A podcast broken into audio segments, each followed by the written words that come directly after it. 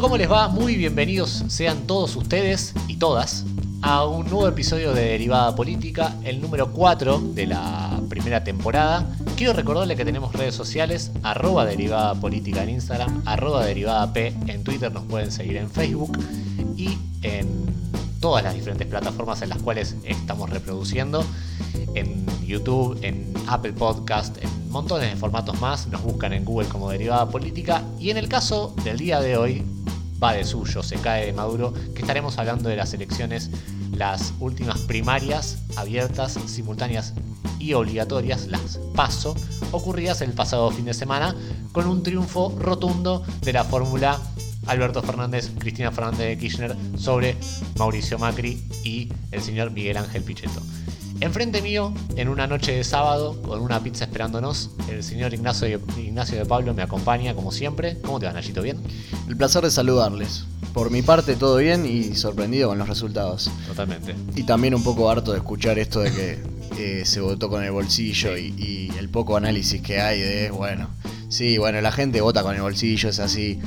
Eh, me parece que hay que ahondar un poco más y eso es lo que nos estamos proponiendo eh, en este episodio, ¿no? Sí. Te hago una pregunta, Tommy, para arrancar así, tranqui. Eh, ¿Lo pierde Macri o lo gana Alberto? Sí, creo que, que- creo que es un fenómeno multicasual. Eh, hay un poco de los dos, causal y casual también. Me parece que, que hay virtudes tanto de- del espacio frente de todos como errores de Juntos por el Cambio, pero me parece que, vale la pena desglosar todos los argumentos. Así que si te parece, vamos a, vamos a dar el puntapié inicial, que me parece que es uno de los principales factores que, en esta elección, sin dudas, eh, que tenemos que analizar. Que es el factor netamente económico, que creo que hoy es, el que prima a la hora de pensar un contexto de crisis, de recesión, de devaluación, con la última corrida cambiaria que ocurrió el lunes, que pueden estar viendo, por ejemplo, en nuestras redes sociales, concretamente en Instagram y en Twitter, eh, un poco lo que, lo que hablamos cuando hablamos de mercados, ¿no? Una corrida cambiaria que de repente dicen, bueno, en los mercados eh, se devaluó fuertemente la moneda argentina, pasando a casi valer 60 pesos el, el, digamos, un, un dólar valía 60 pesos a, a comienzos del lunes. Bueno, un poco es esto, ¿no? Como que de repente tenemos mercados, de, repente tenemos bolsillo. Bueno, creo que el factor económico, vas a coincidir conmigo, Nachito, es lo que se desprende de la última elección, un poco. Yo creo que en parte sí, pero no solo por eso. Me parece que es más complejo, como diría un amigo, ¿no? Todo siempre es muy complejo, no es tan... eh, el, el tema de las soluciones fáciles acá o los análisis fáciles, me parece que no va. Y mismo yo creo que es la visión que tiene Macri ahora. Esto de, bueno, votar con el bolsillo, voy a sacar un paquete de medidas para mejorar el bolsillo. Y no es así, me parece Sí. a mí, eh, viéndolo desde un punto de vista más analítico, capaz, igual más frío, porque no estoy en el gobierno, que son momentos medio tensos. Pero a ver, decir que alguien vota con el bolsillo es poner, eh, asumir una visión individualista Sí. del voto. Eh, es, por ejemplo, preguntarse por qué, por ejemplo, en 2017, eh, Juntos por el Cambio, bueno, Sí. cambiamos en ese entonces, hizo una buena elección, si había caído el salario real y el bolsillo, digamos, estaba peor, Sí. por decirlo de alguna forma, me parece que es una visión demasiado simplista. y Me parece que vas a coincidir vos también. Sí, sí, sí, sí, concretamente por ahí, por ahí fuera de aire lo hablábamos un poco, es esta cosa de decir, bueno, hay más de un fenómeno que creo que, que prima en la mente del votante. Pero también entendemos que prima hoy, me parece, con el, con el contexto que hablamos, que vamos, yo por ejemplo traje un par de datos de 2018, que creo que es el año bisagra que marca esta cuestión económica. Totalmente. Pero también nosotros nos planteamos y dijimos, bueno, como, la- como lo que me preguntaste recién, ¿lo gana Alberto o lo pierde Macri? Bueno, me parece que hay condimentos que te inclinan a decir comunicacionalmente, bueno, ¿qué hizo tal, tal, tal, tal candidato? ¿Qué hizo cada uno? ¿A dónde apuntó? ¿De qué se habla? Bueno, pero primero organizándonos, hablemos de, de- materia económica. Creo, como dije recién, que el año 2018 es un año bisagra, sobre todo para, para Cambiemos, hoy reconvertido en Juntos por el Cambio, porque eh, creo que, que fue el 2018 lo que, lo que expresó un poco el, voto netamente del bolsillo, ¿no? Digamos, si bien no estamos de acuerdo con, la concepción uno vota con el bolsillo, yo creo que hay algo de todo esto, ¿no? Ahora, igual te pregunto, ¿qué, bolsillo? Porque no es lo mismo el bolsillo de alguien que come asado una vez por mes y antes comía cuatro, o al revés, o no come asado ya que gente que verdaderamente no tiene para comer. Sí. Eh, digo, decir que se vota con el bolsillo también es no discriminar tanto eso. Sí, sí, yo creo que el 2018, concretamente, y, si podemos ponerle un título a la cuestión, creo que es lo que no expresa los deseos de la clase media.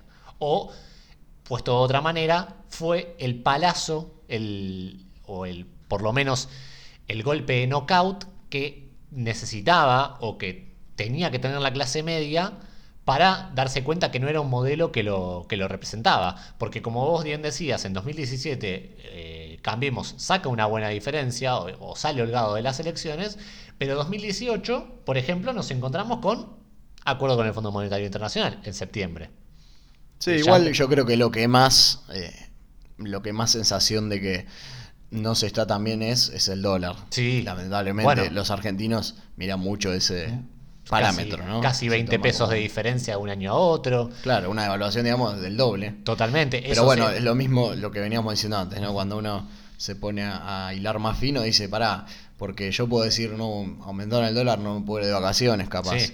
Y otra persona cae en la línea de pobreza, porque aumenta todo. Y si aumentan los dólares, por ejemplo, eh, disminuye la capacidad de crédito, eso significa menor capacidad de los empresarios o las pequeñas y medianas empresas de contratar gente, porque por lo general, cuando uno contrata una persona en relación de dependencia para pequeñas y medianas empresas, no es que, bueno, a mí me sobra plata a fin de mes, ergo voy a poner una persona más. No es siempre así. Por lo general lo que termina pasando es que pido un crédito para financiar tener una persona, eso me va a generar más productividad, más ergo, digamos, y la, cuenta se resuelve sola. Sí, bueno, algunos sectores también los ayuda el tema del dólar, pero más allá de eso, digo, claro. por eso decir, o de nuevo, decir lo del bolsillo, bueno, pará, depende, ¿qué sector? Sí. El sector que eh, no se puede ir de vacaciones o el sector que ahora es pobre porque el mm. tema del dólar aumentó todo y mi sueldo no aumentó tanto y ahora cae en la línea de pobreza. Hace falta, me parece, definir a la clase media en esto porque estamos hablando de la clase media como si fuese, digamos, un ente eh, separado de la realidad o, que, que no, es definido. Yo creo que la clase media se define por los trabajadores, la, la, clase trabajadora, es decir, el empleado tipo en relación de dependencia, con algunos matices de eh, pequeñas y medianas empresas. Las pequeñas y medianas empresas, ¿qué tienen de particular? Que se dedican en su gran mayoría a la productividad y a la producción de bienes manufacturados. Es decir, necesitan valor agregado, necesitan gente para emplear y ergo una situación económica de recesión, de aumento del dólar, te golpea directamente porque digamos, son acciones en las cuales vos te ves obligado a recortar presupuesto, a emplear menos gente, a despedir. En concreto, creo que son, eh, según cifra del INDEC, son 191.300 empleados en relación de dependencia formales del empleo privado que eh, se, digamos, se fueron despedidos. ¿Y dónde pegó más eso? Eso pegó más en el empleo privado, por ejemplo. No, no, pero ¿en qué lugar geográficamente? En la, en la, provincia de Buenos Aires. Claro, bueno, eso explica un poco también el tema de, la elección en la provincia. ¿no? Que hay que, aclarar, sí. Cae Vidal, que era la que mejor imagen tenía, se suponía, que decían, che, que se baje Macri, que venga, que vaya Vidal, que mide más, que no sé qué. Y Axel Kisilov le termina dando por 18 puntos. Yo creo que ahí, igual, más una visión personal, creo que pesa mucho el hecho de que Axel Kisilov haya sido ministro de Economía. Sí, y que también haya hecho una gran campaña. Además. Pero digo, el tema de la economía también, porque él recorrió un montón de lugares. En su Clio. Claro. Pero también dando. pero además, pero dando explicaciones económicas. Porque la gente que le iba a decir, che, eh, no me están haciendo la cantidad de cloacas suficientes, ¿no? Eh, digo, si estaban en un momento crítico, le iban a hablar de economía, capaz, y él, bueno, no iba a ser ministro, pero él lo dijo mil veces. Mirá, yo desde la provincia tengo herramientas para ayudar económicamente a los trabajadores, trabajadoras de la provincia. Sí, vaya paradoja, y, doble paradoja, si se puede decir, Paradoja en tanto y en cuanto que Vidal gana una elección con los mismos argumentos, casi casi, ¿no? Porque Scioli deja una provincia prendida a fuego, entre amplias comillas, con digamos, graves problemas económicos, bueno, a Vidal le terminan digamos, discutiendo lo mismo.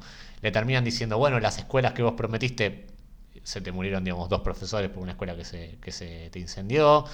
Eh, Bueno, ahí tenés un poco del voto que no es tan de bolsillo, ¿no? Claro, totalmente. Y además, me parece que es la, la segunda paradoja, que, que es algo que, que vale la pena. de- A ver, no de- sé qué tanto influye, pero Sí. digo, hay muchas cosas que no son de bolsillo que terminan influyendo también. Sí, sí. Pero vale destacar que la provincia de Buenos Aires, sobre todo el segundo cordón del conurbano y el digamos, por fuera del segundo ya el tercero o el primero, toda la, toda la región de La Matanza, San Nicolás, eh, es un voto netamente de sectores fabriles, de sectores industriales, porque son ciudades que se aglomeran, que se hacen conjunto con grandes industrias y que, bueno, se ven directamente afectados por una política económica a nivel nacional que se va eh, un poco tirando más al sector primario.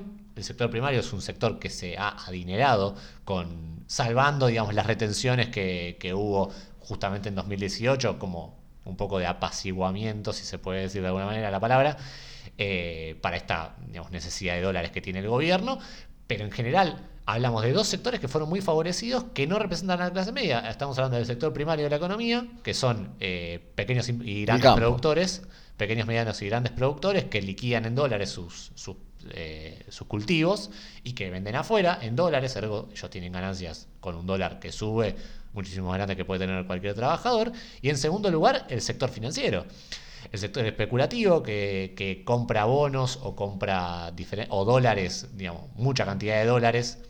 Los mercados, barato. como habíamos Exactamente. dicho, exactamente, los, los mercados. financieros, que Sí, no sí, sí. representan a la clase media. Exacto, pero bueno, son los que después hacen que te aumente el dólar, que no sé, Sí. bueno, un montón de cosas. Pero Pero, bueno. digo, eh, a ver, pensándolo desde el tema que vos dijiste, la zona fabril, no sé qué. A ver, cada uno vive su propia realidad, esto es obvio.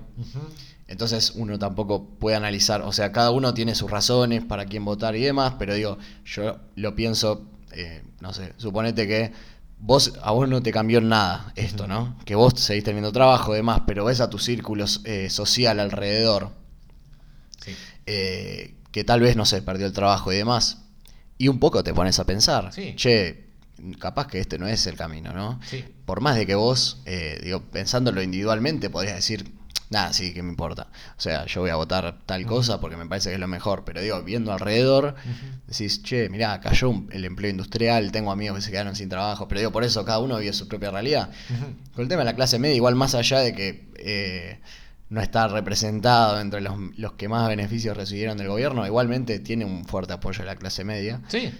Que digo, se bancó en ese 30%, 32% que sacaron, hay mucha clase media, obviamente. Totalmente, totalmente. Pero, por, ejemplo, la, la inflación que termina en 2018 anual de 47,6%, digamos, la inflación puede ser un fenómeno, eh, digamos, uno de los fenómenos pilares de la economía de, de todos los días.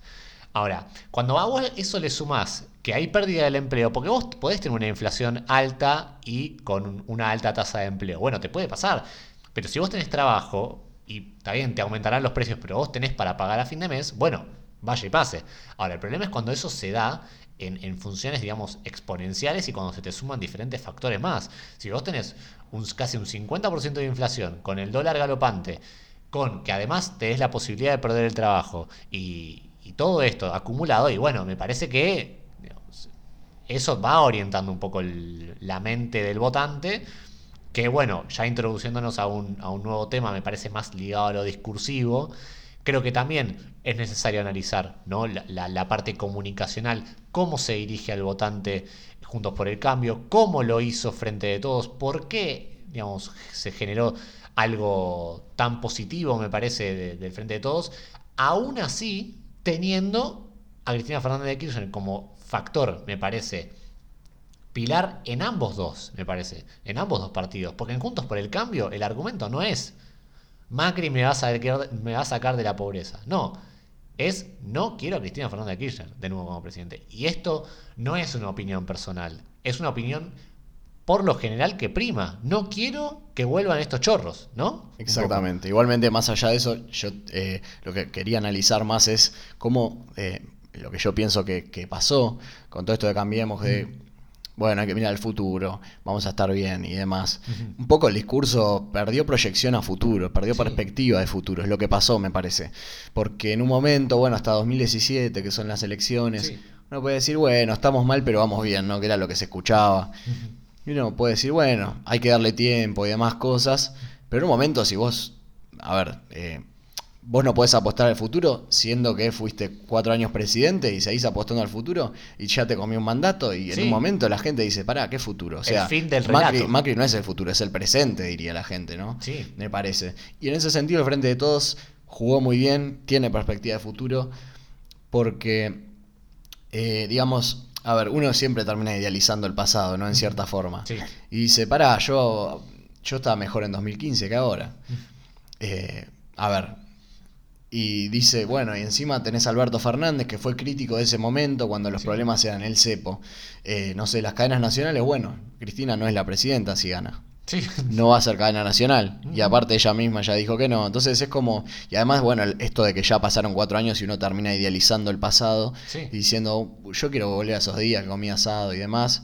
Bueno, El domingo peronista. claro, esas cosas, pero bueno, como, como no es reciente, Claro. como pasa con todos los recuerdos, ¿no? Uno termina. Sí. Pero además eh, eh, hay un fuerte componente emocional, ¿no? Que esto del voto de nuevo, ¿no? No es con el bolsillo, porque también el voto no es racional enteramente. Hay un voto que es emocional, que es, loco, yo quiero ser feliz como eras en 2015. Y el- el- la campaña del Frente de Todos me parece que va por ese lado también. Sí. En cambio, la de Macri ya es como un discurso que, bueno, pasó con el tema de los medios, ¿no?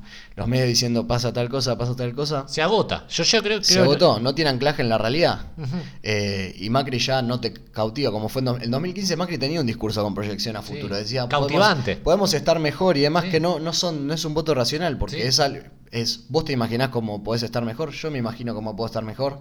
coincidimos en algún momento, pero hay algo de, de eso que genera materialidad, me parece que genera materialidad eh, emotiva, creo, ¿no? Es esto de... Para mí che, estar mejor capaz que decir me voy a ir a Miami en tres meses.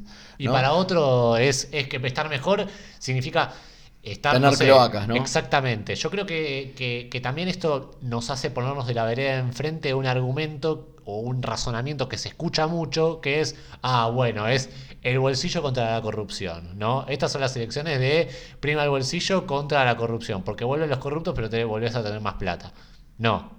A ver, primero que no hay ninguna, no, no hay ningún tipo, digamos, de, de prueba de que mañana asuma a Alberto Fernández y de repente, bueno, vuelva Julio Devido, Amado Vudú. No, o sea, eso no- me parece que también eso está privando en, la mente del votante macrista, ¿no? Que, que, en definitiva uno los ve muy alterados últimamente, sobre todo en las redes sociales. Que creo que es un poco esto, también un poco lo, lo de la emotividad que hablabas vos, eh, Nachito, es esto de... Bueno, yo creo que también hay, hay una pata eh, militante que no se ha ido a otros partidos por parte de- del kirchnerismo, ¿no? Que por ahí puede decir, bueno, mira, te reconozco todas las causas de corrupción, te reconozco que, en un momento, bueno, ha- hacía falta un cambio, toda la, todo eso, el 2015 furioso de los últimos años del kirchnerismo, bueno, yo reconozco que había- un cambio. Ahora, ¿a quién le, le doy un voto? ¿A Cristina o a Macri? Y bueno, en ese momento no se lo quisieron dar a Macri, se lo dieron a Scioli con todo el, el- el despecho del mundo. Y hoy vuelve la, la figura de Cristina, una Cristina mucho más apagada, eh, un espacio con muchísimas caras nuevas, más allá de lo que pueda decir cualquiera. Me parece que lo que, lo que prima acá también en el frente de todos es caras nuevas. Toda Sí. la, la vieja política eh, kirchnerista, hoy, no- o sea, algunas caras están todavía, pero están, pero en un, en un escalón mucho más abajo. Si uno se pone, se empieza a fijar, Axel, Axel Kicillof, que si bien, bueno, fue ministro de Economía, nunca fue una persona rutilante dentro, digamos, de la, de- del radar de imagen kirchnerista. Me parece que es un tipo joven, que eso no, no, es, no es poca cosa. Hablamos de un tipo que tiene 47 años, creo, si no me equivoco.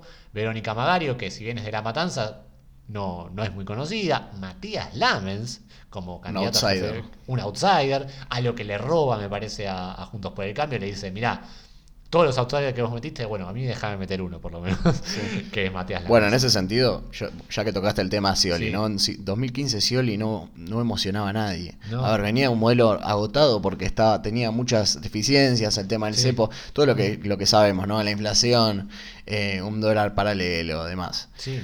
Y Scioli no emocionaba a nadie, realmente. ¿Y qué iba a decir Scioli? O sea, Bueno, sigamos por este de proyecto. Hecho, de hecho, la, la frase de cabecera era el candidato es el proyecto, no te cautivaba, no emocionaba. No. Alberto, en ese sentido, a mí me parece que la principal virtud del Frente de Todos es que tiene una propuesta innovadora. Sí. Y me van a decir, dale, boludo, ¿qué, qué innovadora si el peronismo está desde 1945? Sí. Pero bueno, no, me parece que logró conjugar distintos sectores, decir, y bueno, eh, creo que eh, la principal artífice fue Cristina, obvio, Sí, obvio, obvio. que dijo, me, voy a- me tengo que correr porque si no, no ganamos, pero no tanto. Sí, sí, sí. Y ahí articuló distintos sectores, la cámpora se dio lugares, vino Lamens, que es un outsider, y la idea es, bueno, pongo a Alberto Fernández, que fue crítico de mi gobierno, Sí. y, eh, a ver, quiero estar como en 2015, pero mejor que en 2015. Entonces, Alberto no va a volver al cepo, Alberto, eh, Sí. no sé, va a apostar por, por otras cosas y no va a cometer los mismos errores. Además, hay algo importante para mí que pesa mucho en esto de Alberto, que es el tono de voz. Sí. Eh, Muy conciliador. Sí, claro, y fue, fue jefe, jefe de gabinete, entonces... Sabe la crisis, Sabe hablar, sí, sí, eh, bueno, juega mucho con esto de Néstor, de que yo saqué, a- con Néstor lo sacamos de la crisis, pero aparte el tono de voz para mí es clave, porque vos venías de un, bueno, en el último momento del kirchnerismo, que ya se veía venir que podía perder, y tenías un montón de cadenas nacionales de Cristina. Que a la gente obviamente eso le molestaba, y ella lo reconoce, como Sí, sí, sí. dijimos. Usted leyó Pero- el libro, además. Sí, claro. E- Ella lo dice en el libro, pero además lo dijo muchas más veces. Y lo que pasa con Alberto para mí es que, bueno, en contraste con Cristina, ¿no? Esto del tono de voz. Vos, vos Alberto, lo podés poner de fondo, ¿no? Digamos, y haces otra cosa. Cristina tiene como un tono más invasivo eh, por el tema de los discursos y las repeticiones, que la terminás escuchando. O sea, sí, sí, sí. Yo no sé si esto está ensayado como para que sea así, porque ella había dicho que lo hacía porque eh, si no, no se difundían las obras de gobierno y demás. Pero digo, Alberto en ese sentido es como más, no sé, lo ves al tipo, el, el día que el dólar se disparó y se fue a 60 pesos, a la noche lo viste dando una entrevista y... No, y estaba dando clases, No, bueno, mirá, eh, hablé con Macri, Macri me dijo, y yo le dije que dejara de decir que éramos Venezuela, pero re tranquilo y...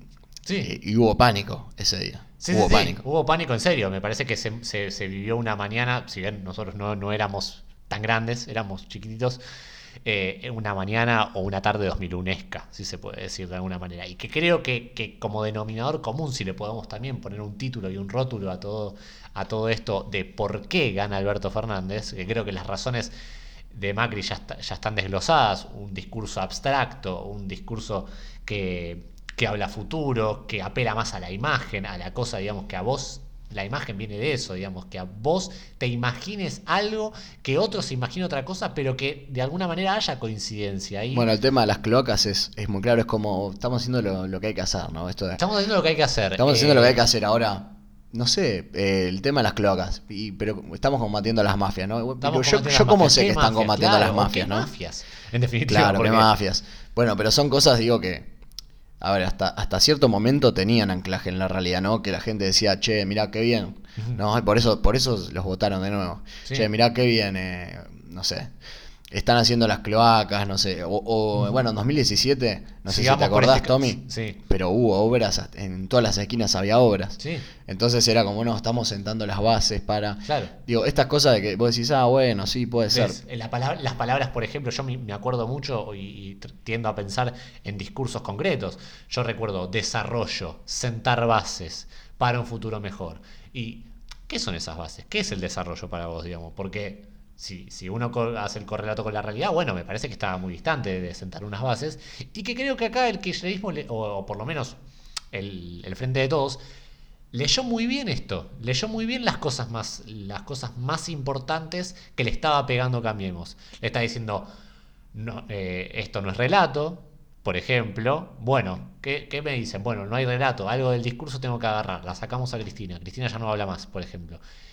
Bueno, esta, esta cosa de, bueno, no nos peleamos, eh, te queremos escuchar. Alberto modo conciliador.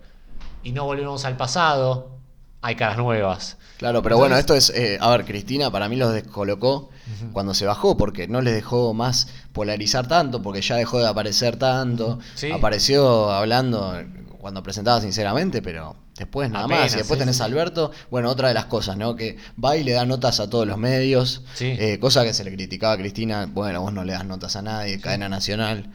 Eh, tiene muchas cosas que digo, son innovadoras en un punto, ¿no? y que creo que da, sobre todo, creo que es una palabra que a mí me quedó muy, muy resonante eh, viendo todo, ¿no? El proceso con el diario del lunes, es la limpieza. La limpieza de pasamos la, escoba y de repente tenemos esto, ¿no? Caemos con esto, con caras nuevas, con... Yo creo que te saca un poco de foco, ¿no? Hoy el, frente de todos. Te dice, ah, che, esto, esto no es lo que, lo que yo había votado en 2011, no es Néstor y Cristina abrazándose, es un partido nuevo. ¿Que está Cristina? Sí, por supuesto que tiene que estar, digamos, pero por, por la simple y sencilla razón de que es la, digamos, la, artífice del partido. Es como que yo, por ejemplo, el día de mañana vaya a Juntos por el Cambio sin Macri o sin Vidal. Y no, la verdad que no tiene mucho sentido. Pero no, no hay que pensarlo personalísticamente, que creo que eso es un poco que creo para, para, para luego ir cerrando un poco el capítulo, que creo que un poco se despersonalizó un poco la elección. Creo que la elección mostró que, eh, por lo menos a mi manera de pensar, que estábamos hablando en los últimos dos años de una cuestión muy personalizada, ¿no? Es Macri versus Cristina, Macri versus Cristina, y si bien Macri es candidato, creo que se mostraron, o la elección mostró, en definitiva, que no estamos hablando de dos personas, estamos hablando de qué representa el, proyecto de Juntos por el Cambio para la mente del votante. Pero no estamos hablando de qué es lo que te genera Macri, que en definitiva sí puede aparecer. Pero ¿qué te genera el, concepto Juntos por el Cambio o Cambiemos?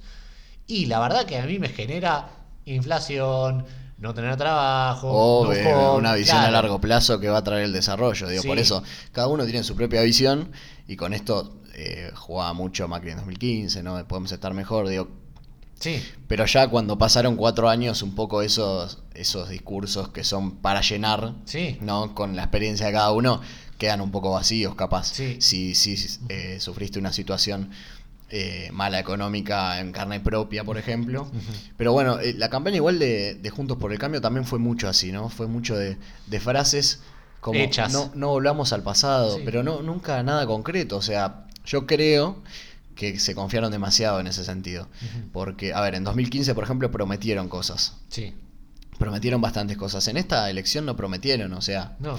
dijeron no volvamos al pasado, el mundo nos está mirando. Cosas que, a ver, son un poco para reforzar capaz más el núcleo duro, ¿no? El núcleo que dice, sí, capaz que, a ver, no sé, Macri lo trajo a Trump, lo trajo a Obama, hizo el G20 acá, el mundo nos está mirando, nos apoya. Pero otro te puede decir, mira, a mí no me importa el mundo, o sea... Puede venir Putin claro, y, si no me alcanza la plata a fin de mes, o, digo, o sigo escuchando el mismo relato todo el tiempo y no tengo ningún cambio sideral en mi vida, y no puedo, no sé, no solamente no llegar a fin de mes, pero no me puedo ir de viaje con mi familia, no puedo ahorrar. Claro, Por pero además... que venga Putin y toda la, toda la armada del Kremlin, pero digamos no... Bueno, pero en este, en este sentido, no en estos cuatro años, eh, cuatro años que se supone que volvimos al mundo. Eh, ¿De qué manera volvimos al mundo? No, pero además, además, si uno lo ves concretamente, sí, pero a mí, ¿qué, me trae? O sea, viene gente a invertir y no, o sea, no, no viene gente a poner una fábrica de algo. Ese es el tema. Entonces, por ahí, si vos tenés una situación cómoda, ¿no? Vamos a decir cómoda, y decís, che, el mundo nos banca, o lo banca Macri, eh, pero en cambio, si yo estoy sin trabajo y sigo esperando a que venga a invertir alguien porque el mundo nos está mirando, por eso digo que es muy subjetivo todo. Y no es tan sencillo de decir, no, mira, votaran con el bolsillo, loco, entonces voy a sacar un paquete de medidas como hizo Macri. Y con eso me van a votar. Y no va a pasar eso. Porque de hecho no tiene muchas chances, porque, a ver, Alberto tiene un 47% y tiene perspectivas de crecer todavía. Porque por eso es lo, que decimos, ¿no? Apuesta a las emociones, apuesta a dar soluciones. Eh, es como el pasado, pero mejor todavía. Claro, sí, sí, sí. Y yo creo que, en este sentido, y como, como conclusión, creemos justamente que no, no, hay una, no hay una conclusión final o no hay un título final de estas elecciones. Creo que se movilizaron muchas cosas en la cual me parece que, todo fue muy dinámico. Creo que, el, que, el, Frente de Todos miró muy bien sus falencias, fue muy consciente de sus falencias y dijeron, bueno, a ver, ¿cómo podemos solucionar esto?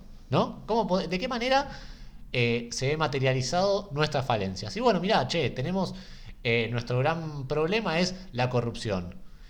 Personalizado en Cristina, Debido, Vudú, toda, todo ese, arco. Bueno, ocultémoslos.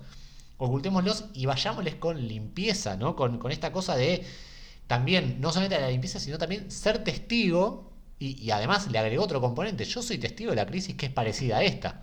Ergo, ¿Qué hay mejor de solucionarte algo que era la corrupción, que creo que es el, principal argumento que se les grime a, la hora de, no votar al kirchnerismo, decir, bueno, Cristina es corrupta, yo no quiero que me roben más. Bueno, yo no te voy a robar, y no solamente que no te voy a robar, te voy a solucionar un tema que está ahora latente. Y, Alberto, ya lo claro, Alberto no tiene causas. Claro. Además, a ver, hay gente que puede decir, sí, me robaba, pero no me interesa. O hay gente que te dice, mirá, no avanzó nada en cuatro años, estuvo dos años sin fueros, bueno, me parece que es inocente. O hay gente que te dice, mirá, eh, no sé, pero es una persecución política, capaz lo que está sufriendo, o hay gente que no sé, hay gente que puede decirte que es culpable. Sí, también es, también es cierto que no solamente. No tenemos hechos. No, no, solamente que los argumentos que me parece que, que cambiemos eh, incurren en ese error de seguir por las abstracciones, seguir por futuro, desarrollo. a institucionalidad, la república. Que la república y que de repente vos si vos empezás a, indagar, ¿no? Y le preguntás a un votante de cambio, ¿qué es la república? ¿Qué es esta cosa? Bueno, cada uno, claro, tiene su propia te concepción. con que cada uno tiene su propia concepción, pero que en definitiva hace agua en esa, en esa materia. Los chorros fueron presos, bueno, pero pará,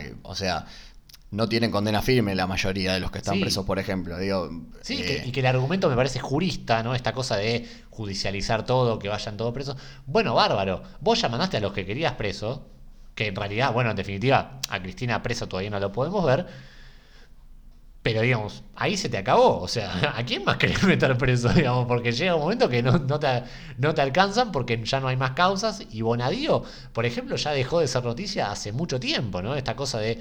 ¿Y cuántos juicios más por, por corrupción puede haber? Ya está, basta. O sea, no, se acabó ahí. Y que creo que el Frente de Todos agarró y dijo, bueno, ¿qué podemos hacer con esto? O sea, en dónde, en dónde pisamos fuerte. Y creo que pisó fuerte donde tenía que pisar fuerte, en las áreas que sabía que le, le costaban mucho y materializó eso en, bueno, en, la imagen que puede dar como partido. Que creo que ahí también le robó un poco a Juntos por el, a Juntos por el Cambio. Le dijo, ¿qué te puedo robar de imagen? Te traigo un outsider, te traigo gente nueva, te traigo un recambio total de imagen. Y, que creo que, bueno, un poco. De hecho, con gente que critica a la misma Cristina, dice el último periodo. bueno, Alberto Lamens. O sea, te dice, no, mirá, el último periodo hubo muchos errores. Y, eh, y bueno, y, eso te da como cierta autocrítica, ¿no? o sea, no, por eso digo, decir, no, el kirchnerismo ganó las elecciones también es, volver a lo mismo, ¿no? Hay que hacer un análisis más amplio, no es el kirchnerismo. El kirchnerismo es una parte dentro del frente de todos y no nos entiende por qué ganó las elecciones, que fue totalmente porque reclutó, reclutó a Massa, reclutó a ciertos sectores del peronismo, reclutó a los gobernadores, reclutó a ciertos sectores del peronismo que se animaron a integrar esa... que por ejemplo, en 2017 fue lo que no pasó. Sí. Porque se dice, no, Cristina perdió con Esteban Bullrich en la provincia de Buenos Aires. Sí, pero Randazo... A ver, eh, terminaron eh, no sé por cuánto le ganó, pero no fue por mucho. Con los puntos de randazo, Cristina hubiese tenido más eh, porcentaje que Esteban Burrich. Y de Yapa, me parece que el, que, el Frente de Todos mete un, elemento que estaba medio apagado, que es el voto progresista, si se puede decir de alguna manera, Ofelia Fernández, por ejemplo. Pino. Vicky Dondo. Eh, ¿No? Bueno, pero gente también lo mismo, ¿no? Gente que estaba afuera y ahora volvió. Claro. O, se alió. Digo, no, no es el kirchnerismo, por eso digo, es una, alianza más amplia. Porque el kirchnerismo con ese pretexto, digamos, la ley del aborto, y está perfecto que sea un argumento que le pueda esgrimir, eh, cambiemos al kirchnerismo diciendo, mirá, vos la ley del aborto no la trataste, yo la traté. Ahora, hablame de progresista vos a mí. Y me parece bárbaro en ese sentido que, se dé ese debate.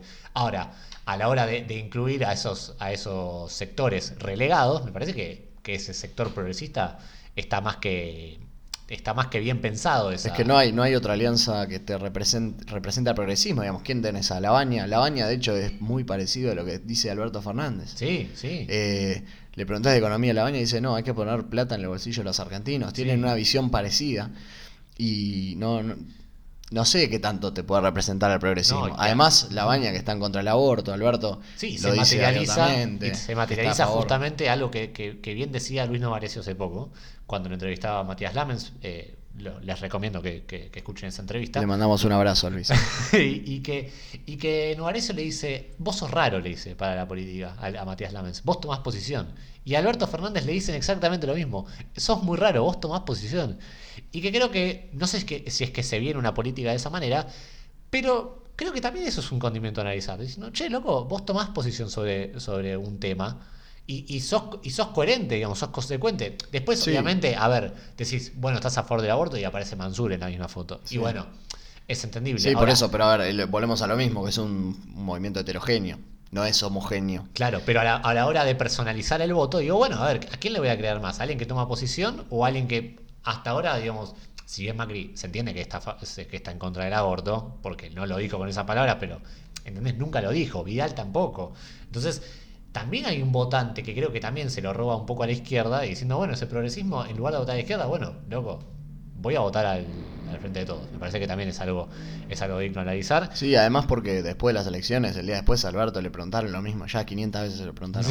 pero después de las elecciones uno, uno podría decir, che, saqué el 47%, ahora voy con un discurso más cauto. Sí. Pero dijo, no, hay que legalizarlo. Sí. Eh, o sea, a ver, yo creo que en los spots está esto de la emoción, de apostar a un futuro, un futuro mejor, Sí. mejor que, que Macri ahora, que mejor que el presente, digamos, y mejor que lo que fue el kirchnerismo, ¿no? Sí.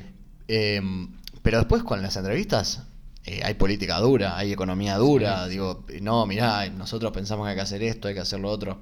No es que dice, no, bueno, sí, eh, vamos a estar mejor eh, cuando yo asuma. No. Sí, lo que, lo que es llamativo y que, y que creo que es una pregunta que, que pongo en la mesa y para, para también para, para el oyente que lo piense, siendo, hablamos mucho de economía, hablamos mucho de, de cuestiones que, que afectan al bolsillo de la gente, pero Alberto Fernández no tiene todavía definido un ministro de Economía. Y los pocos que ha, que ha, que ha dejado ver son, por ejemplo, dos que creo que el votante del Frente de Todos, el más acérrimo, ¿no? El, esto de, che, Cristina, Cristina, Cristina Corazón, acá tenés los pibes para la liberación. Bueno, ve a Redrado y no lo quiere ver ni en figurita. Lo ve, por ejemplo, a Guillermo Nielsen y tampoco lo quiere ver ni en figurita. Entonces me Bueno, pero que juega, viste, con esto de que Pero bueno, son tengo- dos- voy a tener muchos. y no dos, los dice. claro, pero son dos, por ejemplo, que ya mostró y hay uno, hay un tercero en disputa que creo que es el que mejor parado está y que, digamos, no hagan apuestas todavía, pero Álvarez Agis.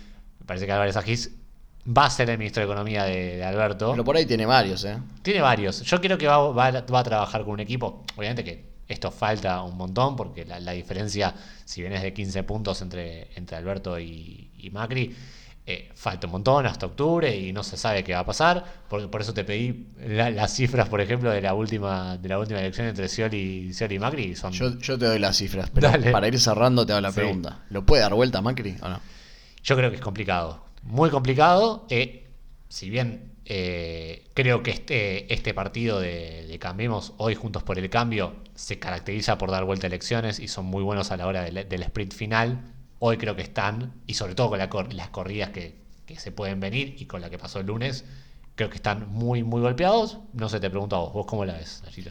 Yo la veo complicada. Yo creo que pueden, sup- supongamos, ¿no? Que pueden sumar votos de la baña de Despert. En el mejor de los casos, porque. a ver, Pero no no, les alcanza. No sé, 8% de la baña. Y no Mm. sé, el votante de la baña no, no es tan así de. Andás a ver. Por Sí. ahí prefiere votar a Fernández, no se sabe. Sí, bueno. Eh, pero igualmente, no, tiene que robar eh, votos al frente de todos, sí o sí, porque Alberto ya tiene un 47, tiene perspectiva de crecer. Sí. Y ya a partir de 45, recordemos que, Que ya no- hay, claro, no hay 10 puntos de balotaje. diferencia. O sea, si yo gano 47 a 44 o a 45 o a 46, se terminó. Sí, O sí, sea, sí, sí, más de 45% vale, vale la pena aclararlo. No hay balotage, si hay diferencia de más de 10% tampoco. Ergo, si mañana, por ejemplo, votan todos en blanco, eh, que es un porcentaje que a mí también me llamó la atención, más de 3% de voto en blanco, eh, para una elección de primaria es bastante.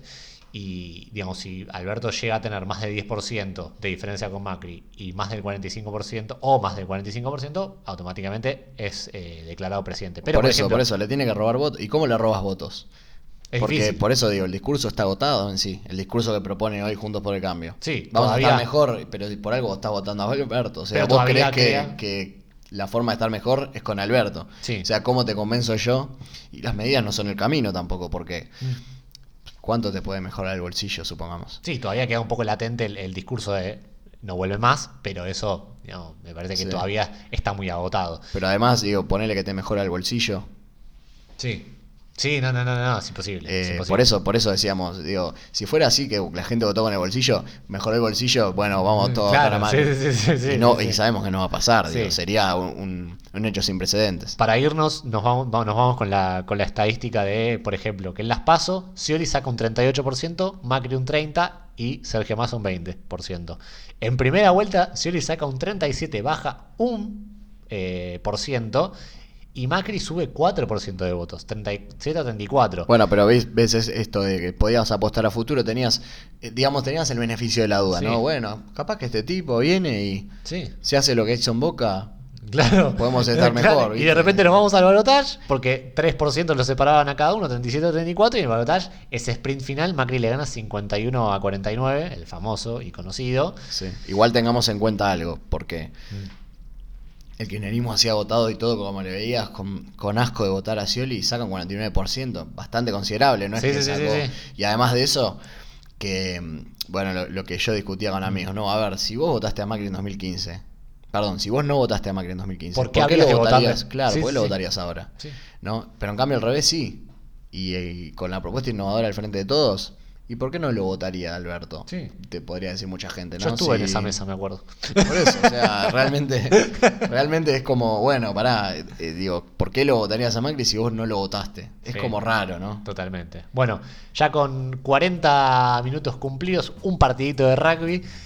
Eh, cumplido en este, en este ciclo de podcast analizando las, últimas elecciones. Le decimos hasta la próxima. Seguramente tendremos varios episodios antes de llegar a octubre. Eh, pero bueno, nos despedimos. Eh, escúchenos en todas nuestras plataformas. Síganos en redes sociales. Arroba derivada política en Instagram y arroba derivada P en Twitter. Yo soy Tomás Nielsen. Enfrente mío estuvo Nachito de Pablo. Será hasta la próxima, amigo. Hasta la próxima.